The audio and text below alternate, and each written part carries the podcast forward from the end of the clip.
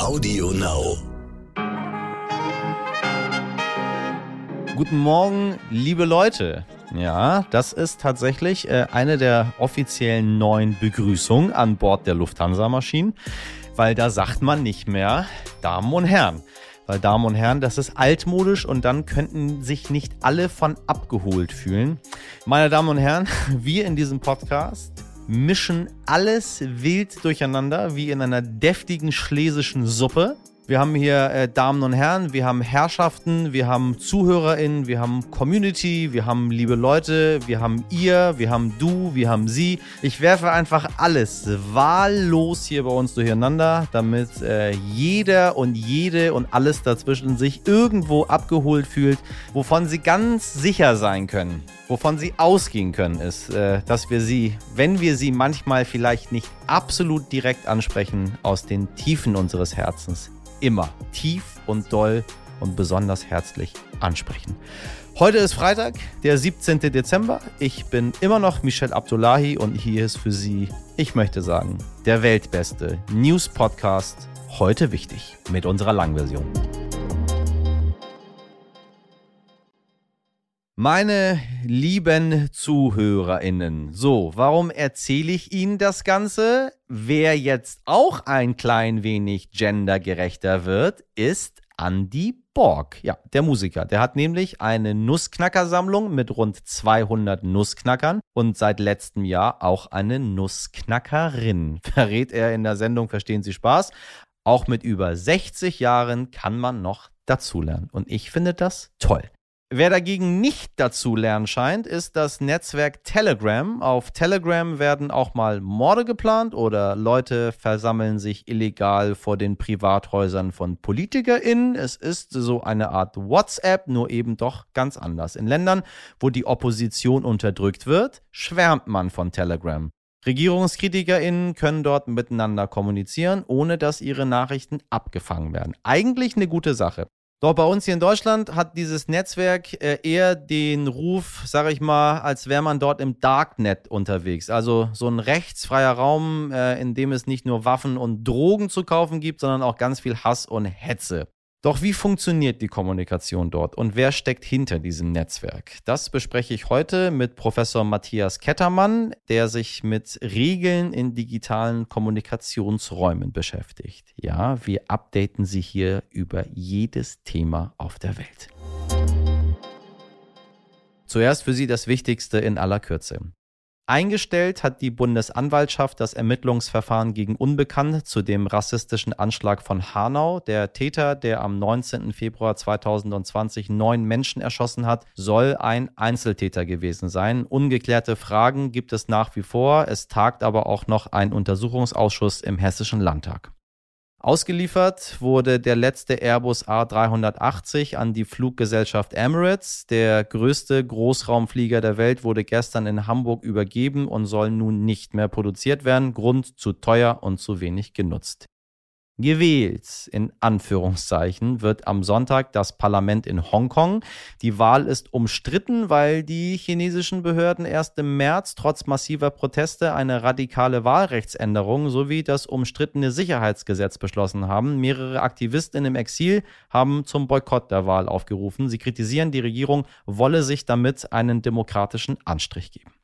Und bekannt gegeben wird heute das Ergebnis, wer der nächste King of Christdemokratische Union wird. Knapp äh, 400.000 Parteimitglieder und Mitgliederinnen, hier gendern wir mal nicht, konnten sich zwischen Helge Braun, Friedrich Merz und Norbert Röttgen entscheiden. Die Tendenz geht Umfragen zufolge zu Merz. Ob der die große geforderte Erneuerung bringen wird, schauen wir mal. Meldungen, die zur Zeit der Großen Koalition undenkbar gewesen wären. Der Bundestag ändert seine Sitzordnung. Linke, SPD, Grüne, CDU, CSU, FDP und AfD. So saßen die Parteien von links nach rechts, angelehnt an ihre politische Strömung seit Jahren oder zum Teil seit Jahrzehnten. Nun wirbelt die Ampel nach nur einer Woche im Amt den Bundestag ziemlich durcheinander und tauscht die Plätze von Unionsfraktion und FDP. Den offiziellen Grund äußerte FDPler Johannes Vogel. Wir sind eine Kraft der politischen Mitte und deshalb gehören wir auch in die Mitte des Plenums. Tja, und der inoffizielle Grund, niemand, aber wirklich niemand wollte neben der AfD sitzen. Besonders weibliche Abgeordnete der FDP hatten sich immer wieder über sexistische und herabwürdigende Kommentare durch die AfD beschwert. Ich sage pfui, pfui, pfui. Die Linken stimmten gemeinsam mit der Ampel für eine Änderung. Die Unionsfraktion stimmte dagegen und die AfD, ja, die enthielt sich und bezeichnete die ganze Debatte als kindisch. Mhm. So sagt der AfD-Abgeordnete Stefan Brandner, mein Liebling, er wolle äh, nicht mehr neben der grün-links-devoten Postengrabscher-Truppe und den blasierten Typen von der FDP sitzen. Das sind natürlich Zitate. Er sagte aber auch, uns ist sowieso wurscht, wer neben uns sitzt. Weniger wurscht ist, dass der Unionsfraktion, deren parlamentarischer Geschäftsführer Thorsten Frei von der CDU die Abstimmung einen Ausdruck von Respektlosigkeit nannte. Wir dürfen gespannt sein, wie lange diese Sitzordnung so bleibt oder ob nach der nächsten Bundestagswahl 2025 vielleicht wieder das große Stühlerücken ansteht oder die AfD einfach nicht mehr ins Parlament gewählt wird. So eine ganz kleine Option, die ich hier aufwerfe. Ah, ein bisschen Wunschdenken. Es überrascht Sie vielleicht, dass wir erst jetzt mit diesem Thema um die Ecke kommen. Bundesgesundheitsminister Karl Lauterbach präsentierte zu Beginn der Woche die Ergebnisse seiner Impfstoffinventur und sagte, zu wenig Impfstoff da, vor allem ab Januar. Helle Panik vielerorts und die Opposition in Gestalt der Union auf der anderen Seite, die natürlich sagte, alles Quatsch, Herr Spahn hat nichts falsch gemacht, wir haben alles besorgt. Nun, Wer hat denn jetzt recht und wie ist tatsächlich der Stand der Lage? Das wollen wir für Sie mit unserem Berlin-Korrespondenten Philipp Sandmann einordnen, der gestern auf der ersten Bundespressekonferenz des Ministers Lauterbach war. Gib uns doch gerne erstmal einen Einblick, Philipp, wie hat sich Karl Lauterbach denn so geschlagen? Also ich finde, Karl Lauterbach hat sich gut geschlagen in seiner ersten Pressekonferenz vor der Hauptstadtpresse hier in Berlin. Er drückt sich hier und da etwas komplizierter aus als sein Vorgänger Jens Spahn. Dafür muss man aber sagen, dass Karl Lauterbach sehr tief drinsteckt in den Themen. Und das ist sicherlich auch gut für einen Gesundheitsminister. Und was mir gut gefallen hat, Karl Lauterbach denkt in Szenarien. Und ich glaube, da unterscheidet er sich vielleicht auch ein bisschen von seinem Vorgänger. Zumindest wählt er da eine klügere Kommunikation und sagt eben, so eine Impfkampagne und so eine Boosterkampagne, die kann man nicht auf einem Excel-Blatt einfach so planen. Da muss man eben auch manchmal manchmal mit Worst-Case-Szenarien rechnen und deswegen ist es gut, wenn man eher zu viel Impfstoff hat als zu wenig und ich denke, das wird auch die Strategie sein. Das hat Karl Lauterbach gesagt. Er will, dass zu jedem Zeitpunkt eben genug Impfstoff zur Verfügung steht und das hat er ziemlich deutlich gemacht. So, das klingt doch schon mal vielversprechend, aber wie ist denn die aktuelle Lage? Haben wir zu wenig Impfstoff? Und vor allem, äh, was hat das mit Ihren Spahn zu tun? Ja, vielleicht eine kurze Einordnung. Also es gibt jetzt sehr, sehr viele Politiker, die sehr hart ins Gericht gehen mit dem alten Bundesgesundheitsminister Jens Spahn und sagen, die Ampelregierung muss jetzt all das gut machen, was die alte Bundesregierung in Sachen Impfstoffbeschaffung verbockt hat. Das trifft nur teilweise zu und ist auch nicht ganz fair. Aber richtig ist schon, dass ein entscheidender Fehler gemacht worden ist. Und zwar Ende des Sommers, Anfang Herbst hat man einfach die Booster-Kampagne unterschätzt und vor allem die Wichtigkeit von Boostern unterschätzt. Dabei gab es zu diesem Zeitpunkt ja auch schon belastbare Zahlen aus Israel, die eben sehr, sehr viel geboostert haben und auch gesagt haben, das bringt was und ist auch wichtig gegen das Coronavirus. Und in dieser Phase hat man eben keinen neuen Impfstoff oder zu wenig neuen Impfstoff bestellt. Und Karl Lauterbach, der fährt jetzt eine ganz andere Kampagne und sagt, wir sind da etwas offensiver und sagt, Zitat, ich möchte einfach, dass deutlich mehr Impfstoff da ist, um zu jedem Zeitpunkt den Bedarf ohne Verzug decken zu können. Und dafür reicht der aktuelle Bestand eben nicht, laut Karl Lauterbach. Er sagt aber auch, dass das nichts mit Jens Spahn zu tun hat. Also nimmt sein Vorgänger Jens Spahn da schon auch in Schutz. Was bedeutet der Mangel für die Booster-Kampagne und eine mögliche Impfpflicht eigentlich? Es sagen ganz viele Politiker oder eigentlich alle Politikerinnen und Politiker sagen, also wir können keine Impfpflicht beschließen, wenn es dann nicht genug Impfstoff gibt. Das würde uns ja lächerlich machen und ich glaube, das versteht auch jeder. Insofern muss man dieses Problem äh, schnell lösen und das wird man sicherlich auch schnell lösen. Und insofern, Karl Lauterbach hat versichert, dass genug Impfstoff für die Booster-Kampagne da sein wird. Und ich glaube, dieses Versprechen wird er auch einhalten können. Aber man muss ja trotzdem weiterhin auch sagen, die generelle Impfquote, also Erst- und Zweitimpfungen, die ist ja in Deutschland noch sehr, sehr niedrig, nur bei 70 Prozent. Insofern ist es zum einen zwar wichtig, dass sich jetzt sehr viele Menschen dazu entscheiden, sich boostern zu lassen und dafür auch genug Impfstoff da ist. Auf der anderen Seite darf man aber auch nicht vergessen, dass man immer noch diejenigen erreichen muss, die sich eben noch gar nicht impfen lassen wollen. Und wie will unser neuer Gesundheitsminister den Impfstoffmangel bekämpfen? Ja, Impfstoffmangel bekämpft man vor allem mit Impfstoffbestellungen und das hat Karl Lauterbach auch getan. Äh, die wichtigste Zahl vielleicht im nächsten Jahr kommen 80 Millionen weitere Dosen von BioNTech in Deutschland an und auch Moderna wird früher liefern. Deswegen kommen im Dezember jetzt auch schon mehrere Millionen Dosen in Deutschland früher an und das wird sicherlich ein entscheidender Baustein in der Booster-Kampagne sein. Danke dir, Philipp, für deinen Einblick. In einer Chatgruppe haben dort Radikale den Mord an Sachsens Ministerpräsident Michael Kretschmer geplant. Drogen- und Waffengeschäfte laufen auf diesem Netzwerk ganz unproblematisch über die Bühne und wer will, könnte dort wohl auch an gefälschte Impfausweise kommen. Die Rede ist von Telegram. Gerade jetzt wieder in aller Munde und die Rufe nach einem Verbot werden lauter. Oder zumindest nach einer Regulierung, denn die rund 550 Millionen NutzerInnen können dort eigentlich machen, was sie wollen. Während Facebook Posts löscht oder NutzerInnen sperrt, auch nicht ganz so konsequent, aber immerhin, so tut Telegram fast nichts gegen die illegalen Aktivitäten seiner UserInnen. Mein heutiger Gast, Professor Matthias Kettermann vom Leibniz-Institut für Medienforschung, erklärt uns gleich, warum Kriminelle so gerne via Telegram kommunizieren und was dort anders läuft als zum Beispiel bei WhatsApp. Der Programmleiter für Regelstrukturen und Regelbildung in digitalen Kommunikationsräumen sagt aber auch, dass wir dieses Netzwerk nicht nur auf das Böse reduzieren dürfen. Telegram wird zum Beispiel in Russland von oppositionellen Kräften genutzt, weil sie dort einen sicheren Raum haben. Was ist also dieses Telegram? Was passiert dort und wer hat es eigentlich erfunden? Fragen über Fragen. Viel Spaß mit dem Gespräch.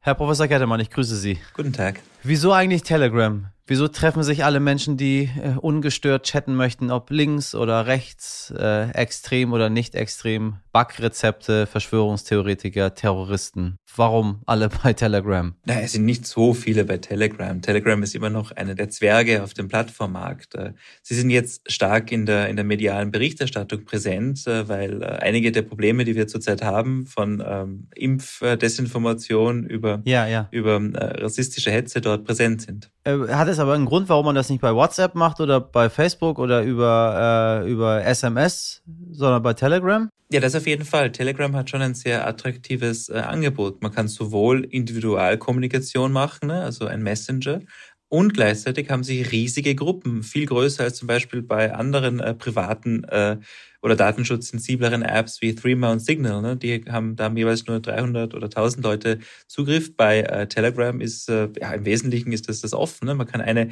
Nachricht recht anonym an einen riesigen Kreis verschicken. Und ähm, ganz wichtig, sie moderieren fast nicht. Das heißt, man kann dort sagen, was man möchte. Äh, will WhatsApp das nicht? Will, will äh, Facebook das nicht oder warum sagt Telegram, äh, wir lassen einfach diese großen Gruppen zu? Wäre ja sinnvoll, wenn alle große Gruppen zulassen, wenn das so gefragt und beliebt ist. Nun, bei Facebook gibt's ja diese quasi diese großen Gruppen. Ne? Da kann man einfach was online stellen, dann lesen es alle. Das ist das Äquivalent einer sehr, sehr großen Gruppe. Ähm, bei WhatsApp, äh, da ist es halt so, dass die, die Plattform äh, gesagt hat, ne, für große Gruppen haben wir Facebook, das gehört ja demselben Konzern, für äh, Individualkommunikation haben wir WhatsApp. Ja. Da gibt's natürlich eine Grenze Verwischungen. Zum Beispiel in Brasilien wurde WhatsApp sehr effektiv verwendet, äh, um, äh, um, um, um Lügen zu verbreiten. Der Bolsonaro und seine Leute haben das stark verwendet. Äh, und da hat es so ähnliche Effekte gehabt wie hier äh, Telegram jetzt in letzter Zeit, ähm, wenn auch mit, mit etwas, etwas kleineren Gruppen. Aber da wurden so technische Workarounds gemacht, ne, dass der Gestalt, dass man jede, äh, jede Gruppe, in jeder Gruppe äh, konnte man dann ähm, jeden Menschen zu einer eigenen Gruppe machen und so konnte man da doch sehr, sehr viele Menschen zur gleichen Zeit erreichen. Also das Problem, höre ich raus, ist nicht äh, WhatsApp oder Telegram, sondern das System dahinter. Verstehe ich das richtig? Dass es nicht moderiert wird, dass es nicht reguliert wird? Oder äh, wer ist dort am Ende äh, der oder die Verantwortliche dafür, dass so viel Hass und Hetze und äh, halt äh, diese ganzen schlimmen Dinge verbreitet werden können? Ja, ähm, also sowohl Hass und Hetze äh, ist auch auf Telegram immer noch eine ganz große Minderheit. Durch die Bank sind äh, von, von 100 Stücken Inhalt auf allen Netzwerken werden ungefähr, äh, ungefähr 10 gelöscht äh, und von diesen 10 werden 9 gelöscht aufgrund der eigenen allgemeinen Geschäftsbedingungen ja. und eine aufgrund von rechtlichen äh, Verboten. Bei Telegram fallen diese 9, also diese äh, 9 Prozent, die gelöscht werden aufgrund von allgemeinen Geschäftsbedingungen, aufgrund der äh, Gemeinschaftsstandards, fallen weg, weil Facebook äh, viel effektiver äh, löscht, etwa gegen Desinformation auftritt, während Telegram das nicht tut. Die erlauben bis auf äh, sexuelle Ausbeutung von Kindern und äh, ISIS-Propaganda erlauben die so ziemlich alles. Ähm, ich dachte, bei WhatsApp kann keiner so richtig gucken, was ich dort schreibe. Stimmt das? Bei WhatsApp äh, ist es technisch, wäre das technisch enorm schwierig, wenn man nicht direkt, also das Unternehmen äh, sagt, sie verschlüsseln das äh, und der Zugriff wäre etwa für die Polizeibehörden an den jeweiligen Endknoten möglich. Äh, es gibt äh, in Deutschland das sogenannte G10-Gesetz, das unter bestimmten Voraussetzungen es ermöglicht, den Geheimdiensten ähm, äh, auch, auch ohne dies ähm, bekannt zu machen, Telekommunikationen zu überwachen. Aber das ist nur im Einzelfall äh, äh, machbar, weil da auch eine gerichtliche Überprüfung stattfindet. Aber in der Tat, das Unternehmen Unternehmen selbst ist hier nicht in der Lage, Moderation durchzuführen und, und, und will es ja auch nicht, weil es eben ein Messenger-Dienst ist. Die sind auch nicht dazu verpflichtet. Und bei Telegram, wo ist da der Unterschied dann zu WhatsApp? Dass es eben äh, zwar auch ein Messenger-Dienst ist, dass es aber auch diese Möglichkeit hat, riesige Gruppen aufzumachen. Damit ist es WhatsApp und Facebook in einem. Telegram sagt, nein, wir sind ein Messenger-Dienst, wir fallen nicht unter das Netzwerkdurchsetzungsgesetz. Gesetz. Die Regierung sagt, äh, ihr seid, ein Teil von euch ist äh, ein Messenger-Dienst, aber der weit größere, der gesellschaftliche, weit wichtigere Teil der ist äh, nicht mehr zu unterscheiden von, von Facebook und anderen sozialen Netzwerken. Und deswegen müsst ihr dort euch an die Regeln des Netzwerkdurchsetzungsgesetzes halten. Wer sind denn diese Leute, die hinter Telegram stecken und äh, nicht mitmachen wollen, wenn sie mal angeschrieben werden vom, äh, vom Bonner Bundesamts für Justiz mit einem Drohbrief über 50 äh, Millionen, äh, wenn ihr euch nicht mal bald äh, anfängt, an die deutschen Gesetze zu halten? Also ich meine, die Brandbriefe gab es ja schon die Forderung, muss man schon sagen. Brandbriefe wäre ja eher was äh, öffentlich Wirksames. Es ist ja schon ja, Gesetze durchzusetzen. Ja. Ich würde es jetzt nicht unbedingt Brand- oder Drohbrief nehmen, ne, nennen, sondern das ist einfach eine, eine, eine behördliche Mitteilung. Bitte haltet euch an das Gesetz, sonst gibt es Strafen. Ja, genau, richtig. Aber wer steht dahinter? Naja, ähm, der, der russische Mark Zuckerberg steht dahinter mit seinem Bruder. Ne? Das ist der Gründer, äh, der Herr Durov, der Gründer von The Kontakte. Das ist äh, ein russisches Facebook-Äquivalent. Er ist ein, ein, ein Millionär, hat äh, ist ein Startup-Millionär und hat jetzt äh, vor einiger Zeit, äh, acht Jahre sind es jetzt, her äh, Telegram gegründet als eine datenschutzsensiblere ähm, Alternative. Äh, und das Interessante ist ja, dass, dass Telegram in anderen Staaten einen ganz anderen Ruf hat. Ne? In, in, in Weißrussland, äh, in Russland selbst äh, gilt Telegram als äh, der Ort, wo sich äh, Menschenrechtsverteidiger und, äh, und, und, und Oppositionelle treffen können und kommunizieren können. Aha, aha. Also das Gegenteil von dem, womit wir Telegram hier verbinden, Verschwörungstheorien und ein bisschen Michael Wendler. Ganz genau. Und, und Attila Hildmann, der ja auch sehr aktiv war auf, ähm, auf Telegram. Ähm, in Deutschland äh, hat man eben den, die, die schöne Situation, dass wenn man Opposition betreiben möchte, kann man das überall machen, weil es ja, weil man keine, keine äh, frei ist kann man das, das im, im, im rechtsstaatlichen Kontext überall machen, solange man sich im Rahmen der Gesetze bewegt, was in Weißrussland und Russland nicht so der Fall ist. Deswegen war dort Telegram, ähm, hat dort Telegram ähm, eine, eine andere äh, Position, eine wichtige äh, zivilgesellschaftliche, ein, ein zivilgesellschaftlicher Kommunikationsraum ist es dort geworden. Ähm, hier in Deutschland ist die Debatte gerade eine, eine etwas andere. Da wird fokussiert auf jene Aspekte von Telegram, äh, die ähm, die auch in Russland wichtig sind, nämlich dass sie nicht so leicht überprüft werden, dass sie dem staatlichen Druck äh, widerstreben. Nur der Unterschied ist der, in Russland heißt der staatliche Druck äh, übe keine Kritik an Putin. In Deutschland heißt der staatliche Druck, äh, ermorde, mach keine Mordkomplotte gegen Ministerpräsidenten. Da ist schon qualitativ ein, ein Unterschied. Äh, Sie sprechen dort Herrn Kretschmer an, gerade, der in einer Telegram-Gruppe, äh, aufgefordert wurde, dass man ihn aufhängt und noch äh, furchtbarere, schlimmere, hässlichere Dinge. Äh, und dann ist der Ruf plötzlich wieder sehr laut geworden, ähm, dass man die NutzerInnen-Daten rausgibt, dass man das reguliert, dass man das reglementiert. Macht Telegram aber nicht mit. Also haben die irgendwie überhaupt kein, äh, weiß ich nicht, keine, keine Werte, keine Leitlinien. Wenn wir mal überlegen, dass Twitter und Facebook irgendwann Trump gesperrt haben und gesagt haben, wir möchten nicht, dass hier jemand äh, Falschnachrichten und Lügen und äh, Hass und Hetze und Gewalt verbreitet. Haben die das gar nicht dort? Die, die haben andere, andere Werte. Die sagen, ihr Wert ist die absolute Meinungsäußerungsfreiheit und sie werden, sie haben bis jetzt, sagen sie, null Bytes an Daten an Regierungen übergeben. Sie arbeiten einfach nicht zusammen mit Regierungen Sie haben da einen Kommunikationsraum äh, und da sollen Leute sagen können, was immer sie wollen. Das stimmt natürlich nicht, wie wir wissen. Ne? Wir wissen, dass sie gegen ISIS-Propaganda vorgehen. Wir wissen, dass äh, sie aus, aus Angst, aus den App Stores zu fliegen, bestimmte Kanäle vom Hildmann in der mobilen Version gelöscht haben. Äh, über, über, den, ähm, über den Browser kann man immer noch die Kanäle an, ansurfen. Das heißt, wir wissen, dass sie gewisse Schmerzgrenzen haben. Ja. Aber diese Schmerzgrenze ist noch nicht erreicht bei den Inhalten, äh, die, die wir zurzeit in Deutschland sehen. Womit verdienen die ihr Geld? Noch werden sie im Wesentlichen getragen vom Vermögen äh, vom, vom Herrn Durov, soweit man das weiß. Er hat allerdings angekündigt, dass er äh, gegebenenfalls äh, Werbungen schalten möchte in einigen der, der offenen Kanäle.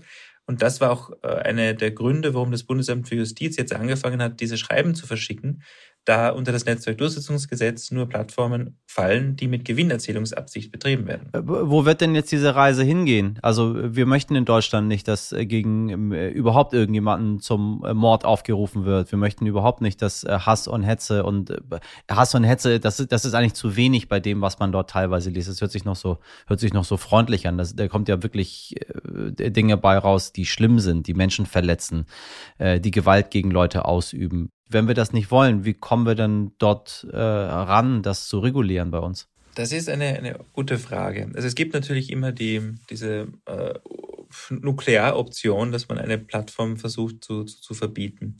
Äh, das wäre äh, technisch allerdings sehr schwierig. Russland hat das mit Telegram selbst versucht, indem sie die, äh, indem die russische Kommunikationsagentur versucht hat, die IP-Adressen zu blockieren, von denen aus Telegram ihre Angebote macht. Die sind dann einfach umgesch umgeschwenkt auf andere. Ähm, das heißt, Technisch gesehen wird es nicht klappen. Rechtlich gesehen wollen wir das aber auch nicht. Wir wollen nicht in einem Staat leben, der ein ganzes, eine ganze Plattform verbietet, äh, nur weil äh, diese ihren, ihren Pflichten nicht, nicht nachkommt. Ich erinnere nochmal dran, ähm, 90 Prozent, 95 Prozent der Inhalte sind gänzlich unproblematisch.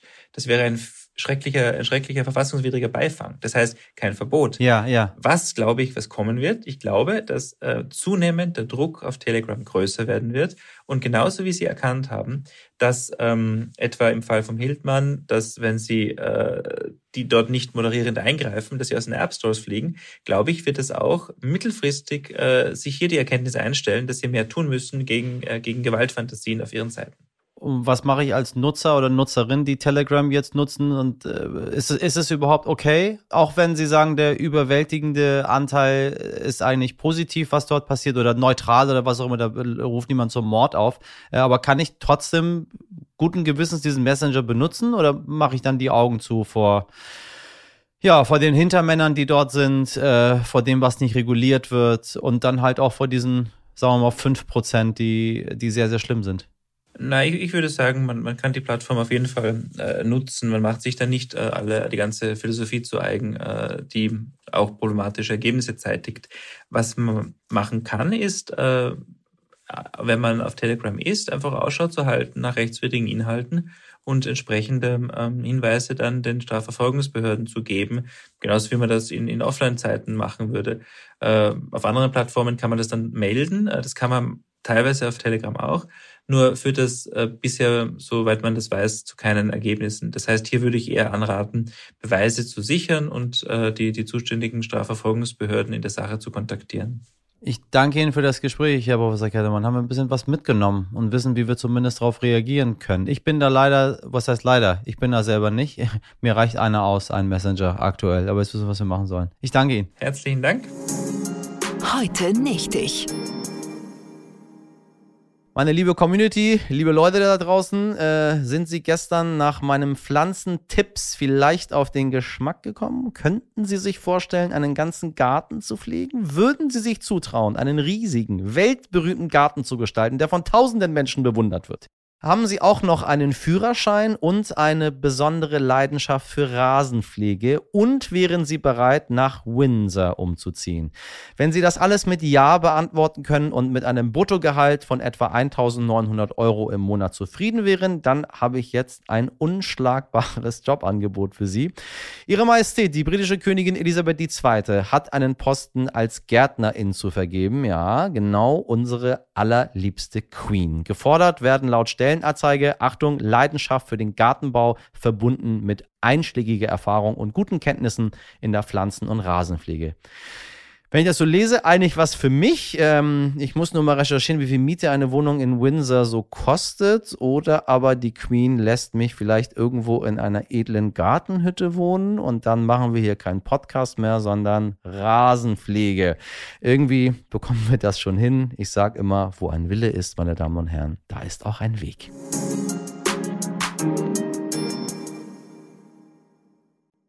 Ihre Bewerbung als Gärtnerin bei der Queen können Sie uns übrigens auch gerne weiterleiten an heute wichtig stern.de. Ich werde es dann an Ihre Majestät äh, weitergeben und falls Sie nicht eh schon zu unseren treuesten HörerInnen gehören, dann holen Sie das gerne nach. Ein Klick auf den Abonnieren-Button reicht und schon sind Sie drin im erlesenen Kreis. Denn hier gibt es nicht nur Gartentipps und Stellenanzeigen. Nee, wir haben noch viel mehr für Sie zu bieten. Ob meine Redaktion auch mit dem Gedanken spielt, mal den Garten der Queen zu bepflanzen, ich weiß es nicht. Ob die alle so einen grünen Daumen haben, besser nicht, denn die bleiben dann bei uns, nämlich Sabrina Andorfer, Mirjam Bittner, Dimitri Blinski, Valerie Dörner und Frederik Löbnitz. Produziert hat diese Folge der Chef des Gartens, Nikolas Femerling. Morgen und am Sonntag pausieren wir, aber am Montag bin ich wieder für Sie da. Frisch und munter starten wir dann in unseren Weihnachtscountdown. Und ich kann Ihnen schon mal an dieser dieser Stelle verraten, wir senden bis Freitag durch, also auch an Heiligabend. Natürlich, liebe Leute, Damen und Herren, Community-HörerInnen da draußen. Und auch zwischen den Jahren gibt es selbstverständlich heute wichtig. Dann in etwas anderer Form, dazu aber nächste Woche mehr. Ich wünsche Ihnen jetzt noch einen fröhlichen Freitag, einen äh, wundervollen vierten Advent. Machen Sie was draus, Ihr Michel Abdullahi.